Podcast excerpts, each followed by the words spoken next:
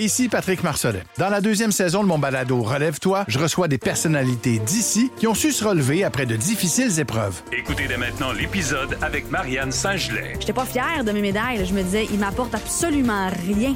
J'ai pas plus de vie, j'ai pas plus d'amoureux, j'ai pas plus de famille, j'ai pas plus de scolarité, j'ai absolument rien. Relève-toi, disponible dans la section balado du site web de votre station Cogeco Média. Présenté par le regroupement des centres de prévention du suicide du Québec. Ensemble, tissons l'espoir.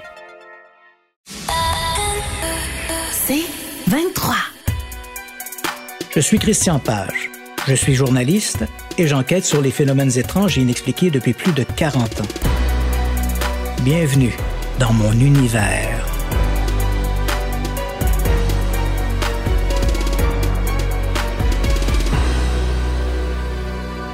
Nous sommes en 1995. L'affaire commence comme une manchette digne du Weekly World News ou du National Enquirer. La presse annonce en effet qu'une créature étrange, aux yeux rouges et aux griffes acérées, mutile chèvres, chiens, lapins et autres quadrupèdes dans l'île de Porto Rico.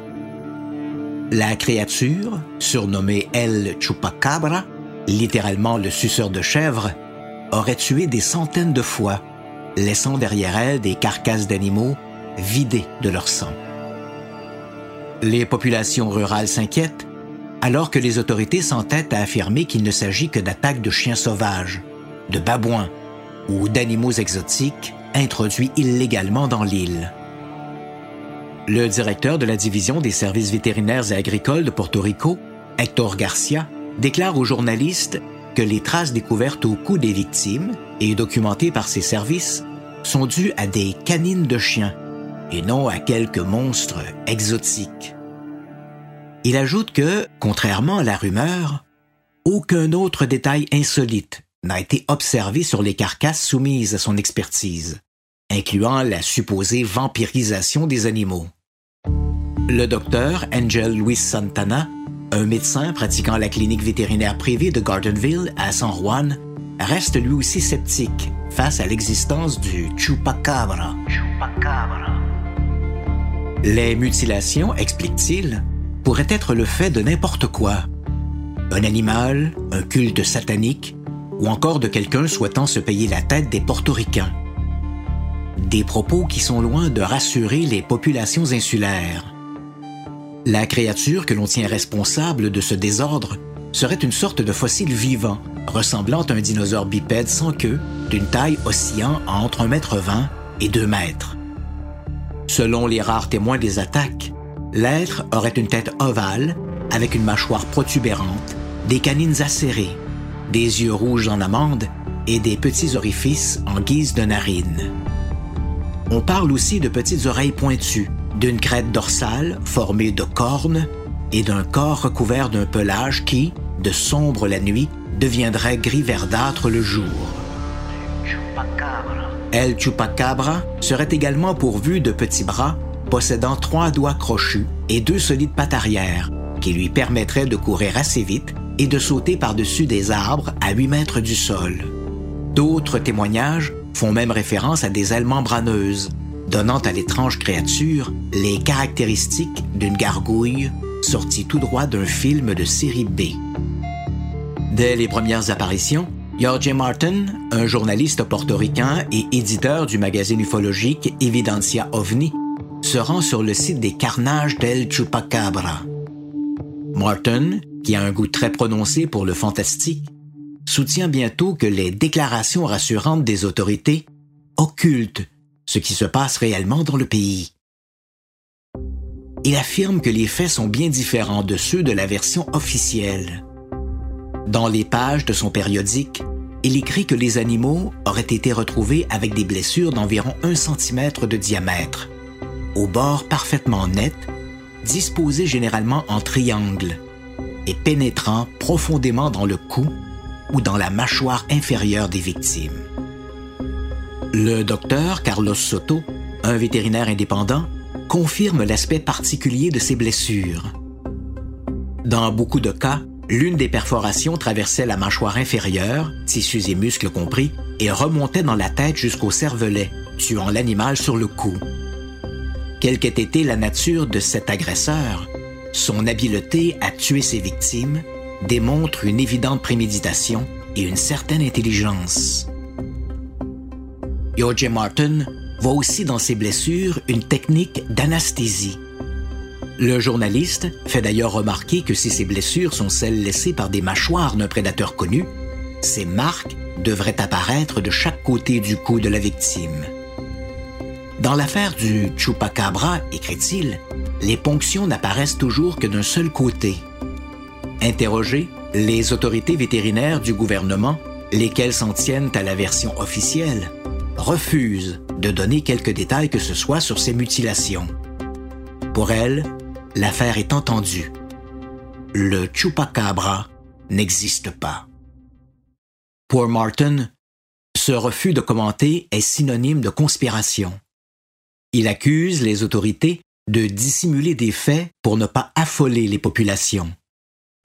Quelle que soit la nature de l'objet à l'origine des blessures, cet objet doit avoir une longueur d'au moins 7 à 8 cm, explique-t-il. Cet instrument, d'après lui, posséderait également l'étonnante qualité de cautériser les chairs pour éviter ainsi une perte excessive de sang. Outre les blessures aux mâchoires et au cou, des trous auraient également été observés sur le flanc des animaux. Ces blessures, d'après les rapports, pénétraient profondément dans les tissus et traversaient l'estomac jusqu'au foie. Là encore, les vétérinaires indépendants qui ont pratiqué l'autopsie de certaines victimes du chupacabra parle d'un parcours d'au moins 8 cm. Martin écrit Ce qui ajoute encore au mystère, c'est cette absence d'inflammation dans les tissus mutilés et de rigidité cadavérique, même plusieurs jours après la mort de l'animal. Quant au sang, lorsqu'il en reste, il ne coagule plus. Le journaliste soutient que d'autres blessures, pouvant aller jusqu'à 12 cm de diamètre, ont été constatées sur les victimes du chupacabra. Localisées surtout dans la région du cou, du paletot, de l'abdomen et de l'anus, ces incisions semblent avoir été faites avec un objet tranchant, comme un scalpel. C'est par ces ouvertures que le mutilateur aurait prélevé certains organes, comme le foie ou les organes reproducteurs. Cause de ces vols d'organes, d'autres rumeurs voudraient que les méfaits du chupacabra soit plutôt l'œuvre de sectes sataniques. Le nombre élevé des mutilations rend plutôt invraisemblable cette hypothèse, sans compter que ces attaques se produisent chaque jour, à toute heure du jour, et un peu partout dans l'île de Porto Rico. Vu pour la première fois dans la petite ville d'Orcovis, le monstre a ensuite été observé à Canovanas, puis un peu partout, parfois en plein jour, par de nombreux témoins. C'est le cas de Madeleine Tolentino de Campo Rico, un quartier de Canovanas, qui, avec ses voisins, a vu la chose descendre la rue à 14 heures. Madame Talentino a raconté qu'au moment de s'en approcher, la créature s'était enfuie à une vitesse fantastique. Toutes ces mutilations inexpliquées commencent à inquiéter les exploitants agricoles. Juan Lopez, président de la Commission d'agriculture de la Chambre des représentants, adresse au Parlement portoricain une demande pour la tenue d'une enquête officielle. L'affaire demeura sans suite. À Canovanas, le maire, José Soto, fait savoir aux autorités gouvernementales et aux médias internationaux qu'il est très préoccupé par les apparitions du chupacabra. Le maire Soto, qui rejette l'hypothèse des chiens sauvages ou des babouins pour expliquer ces mutilations, se joint bientôt aux équipes de volontaires pour ratisser les bois des environs, terrain de prédilection du monstre. Au fil des semaines, l'affaire d'El Chupacabra prend des proportions presque endémiques.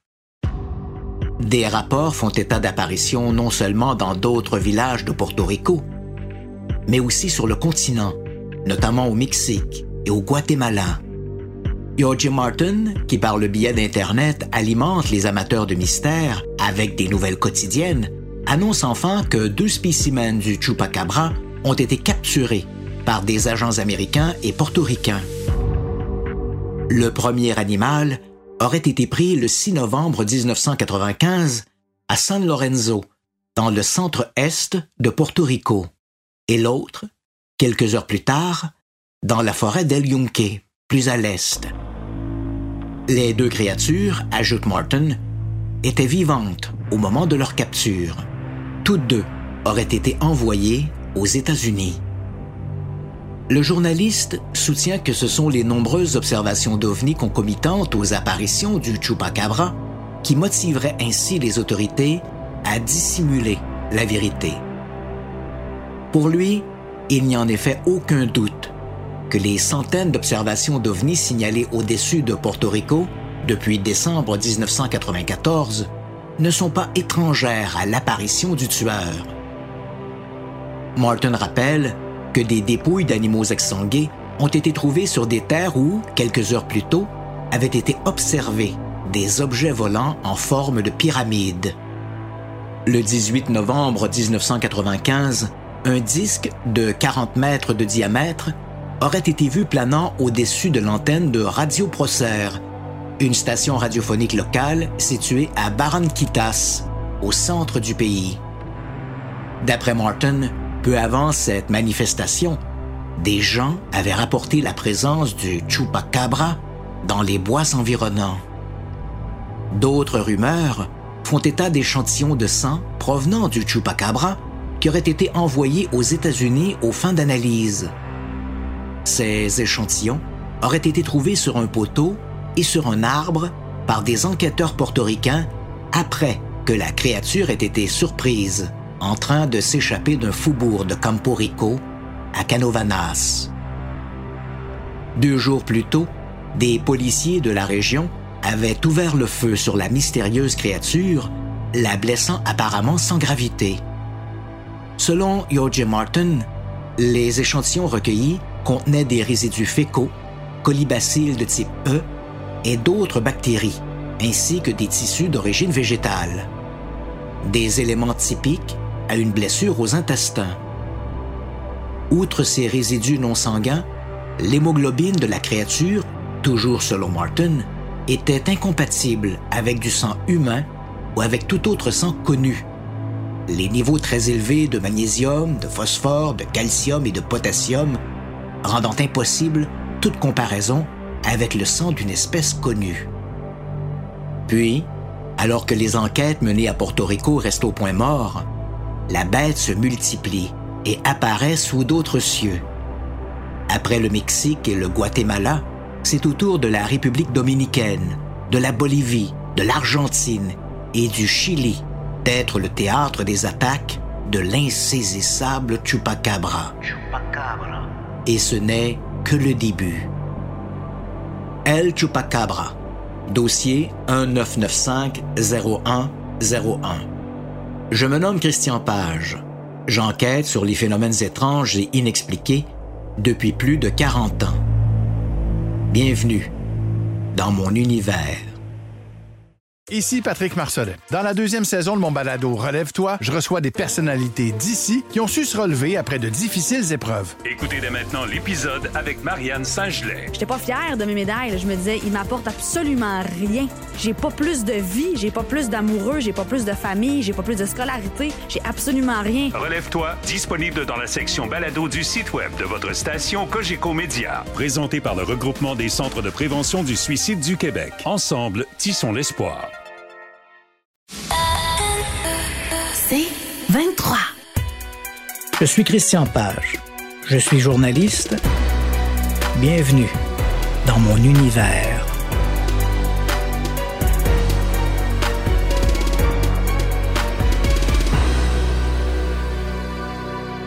Depuis 2009, j'anime une chronique radiophonique sur les ondes du 98.5 FM ayant pour thématique les mythes et les complots. Phénomènes étranges histoires insolites, énigmes non résolues, mythes et. Aucun sujet n'est interdit.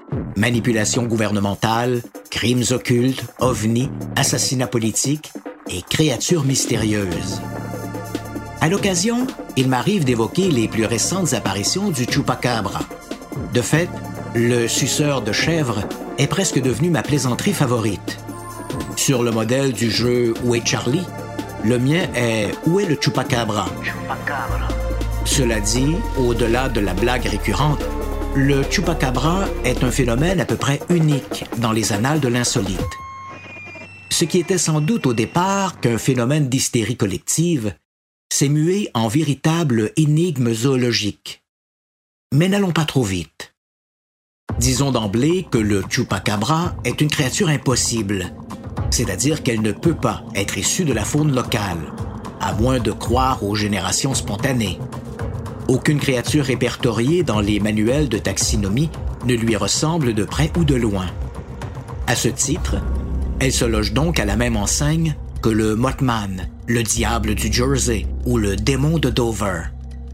Mais alors, d'où vient-elle?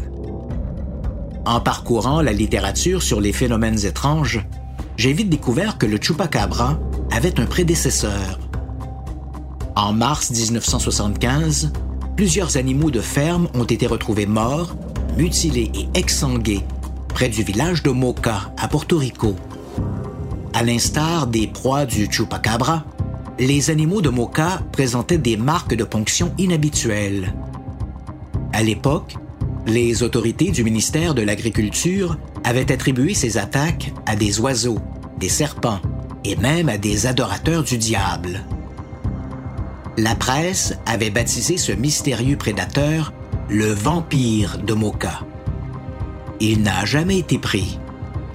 Vingt ans plus tard, les attaques du suceur de chèvre avaient un air de déjà-vu. Lors des premières attaques, en 1995, les amateurs de phénomènes étranges, J. Martin en tête, ont longuement spéculé sur les origines du monstre.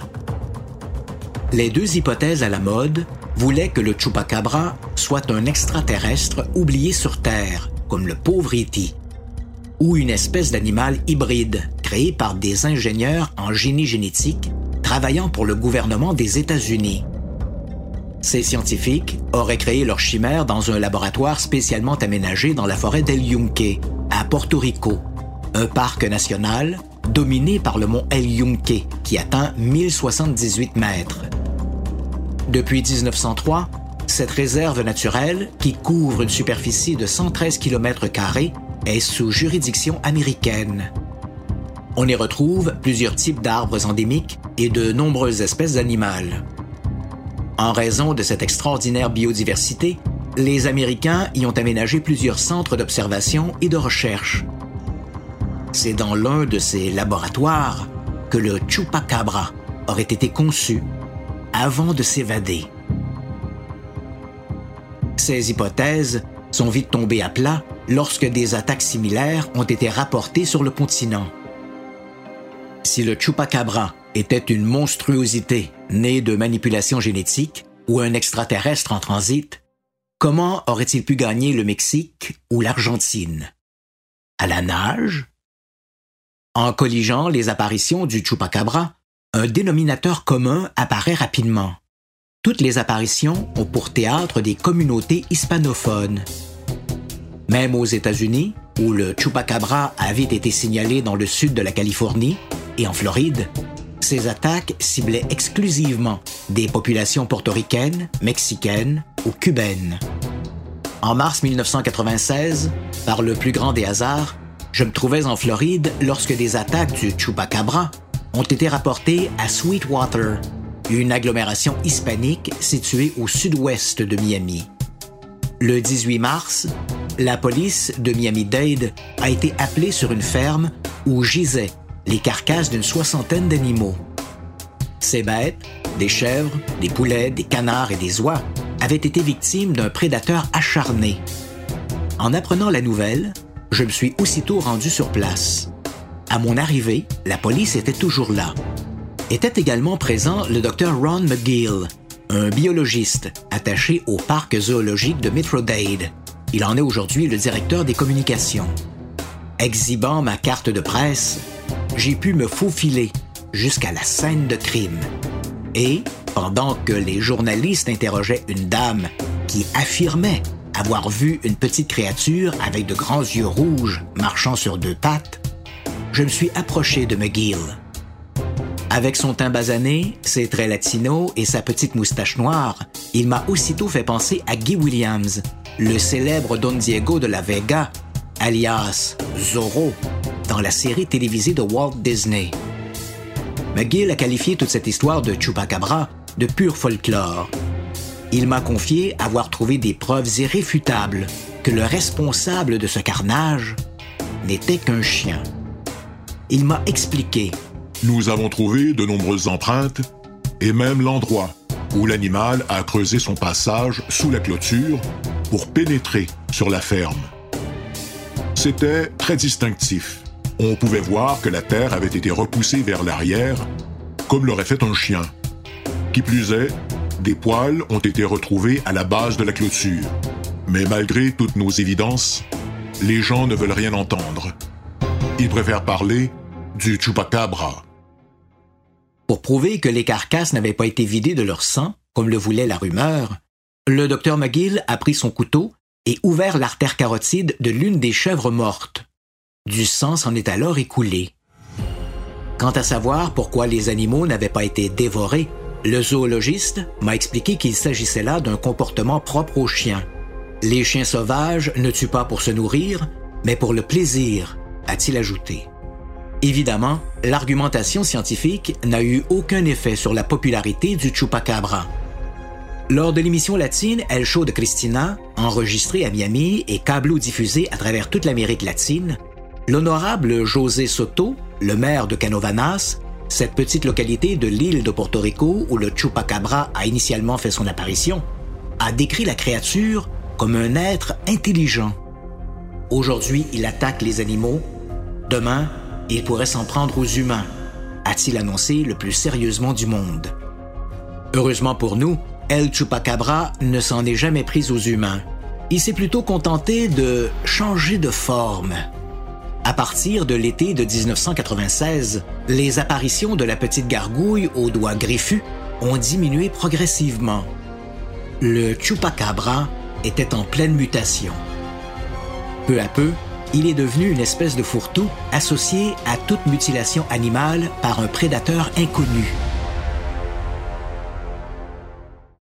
Ici Patrick Marcelet. Dans la deuxième saison de mon balado Relève-toi, je reçois des personnalités d'ici qui ont su se relever après de difficiles épreuves. Écoutez dès maintenant l'épisode avec Dominique Arpin. Fait que je me suis dit, cette journée-là, je pourrais jamais avoir plus peur que ce que j'ai vécu dans le bureau du médecin lorsqu'elle m'a dit que j'avais un cancer puis que la masse était grosse comme un pamplemousse sur mon rein. Relève-toi, disponible dans la section balado du site web de votre station Cogeco Média. Présenté par le regroupement des centres de prévention du suicide du Québec. Ensemble, tissons l'espoir.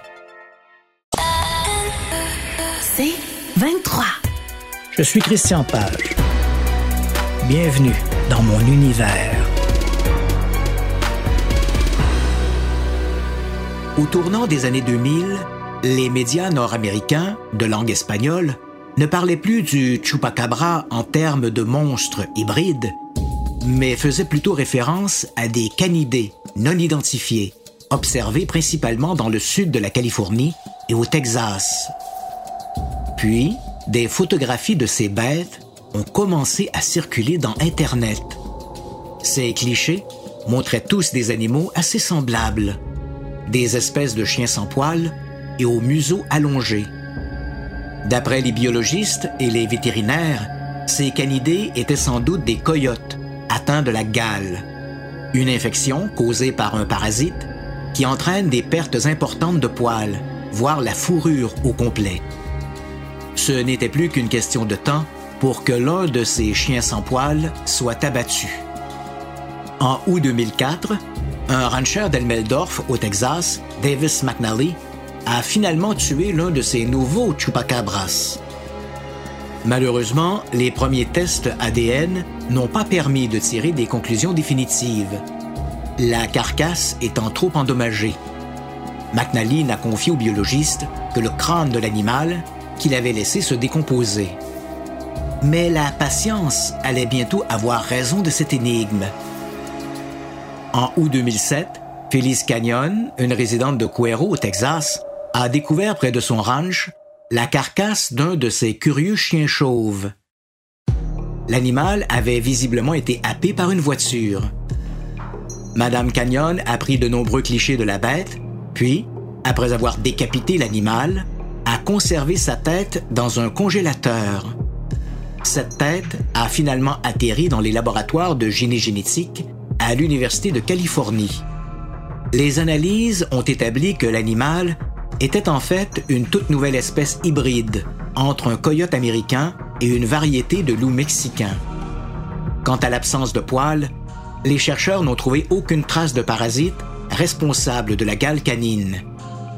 Ils ont émis l'hypothèse que cette absence de fourrure pourrait être due à une mutation génétique, comme les animaux albinos ou les chats sphinx. Le mystère de ces nouveaux chupacabras était enfin résolu. Le phénomène chupacabra est tributaire de notre époque. Initialement, ces attaques n'étaient que de vulgaires faits divers. La couverture médiatique sensationnelle, principalement sous la plume de Jorge Martin, a vite transformé ces incidents isolés en un phénomène d'intérêt national.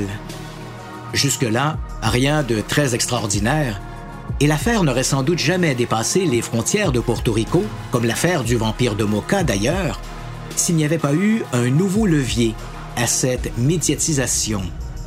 Internet. En quelques jours seulement, les événements de Canovanas ont été repris et commentés aux quatre coins du monde. Et, comme la couverture de presse était principalement en espagnol, c'est dans ces communautés hispaniques que la légende du Chupacabra s'est implantée. Mais l'affaire ne s'est pas arrêtée là. Généralement, dans un processus d'hystérie collective, et nul doute qu'à l'origine le Chupacabra n'était rien de plus, l'engouement s'estompe assez vite. L'histoire, en 1997, des Pokémon qui provoquaient des crises d'épilepsie ou des gazeurs fous de Botetort en Virginie ou de Mayton en Illinois sont bien représentatifs de ces dérapages. Le terrible Chupacabra aurait sans doute fini lui aussi dans les livres de sociologie, si au même moment, et par un extraordinaire hasard unique dans l'histoire de la cryptozoologie, ces mystérieux chiens sans poils n'avaient pas fait leur apparition dans le sud du Texas et de la Californie, deux régions à forte population hispanique. C'est ce hasard qui a permis au Chupacabra de faire peau neuve. Si ces canidés mutants avaient été observés dans des États du Nord, ils n'auraient jamais été associés aux mystérieux suceurs de chèvres de Porto Rico. Et comme le disait si bien Honoré de Balzac, les gens qui veulent fortement une chose sont presque toujours bien servis par le hasard. Je suis Christian Page. Je suis journaliste et j'enquête sur les phénomènes étranges et inexpliqués depuis plus de 40 ans. Bienvenue dans mon univers.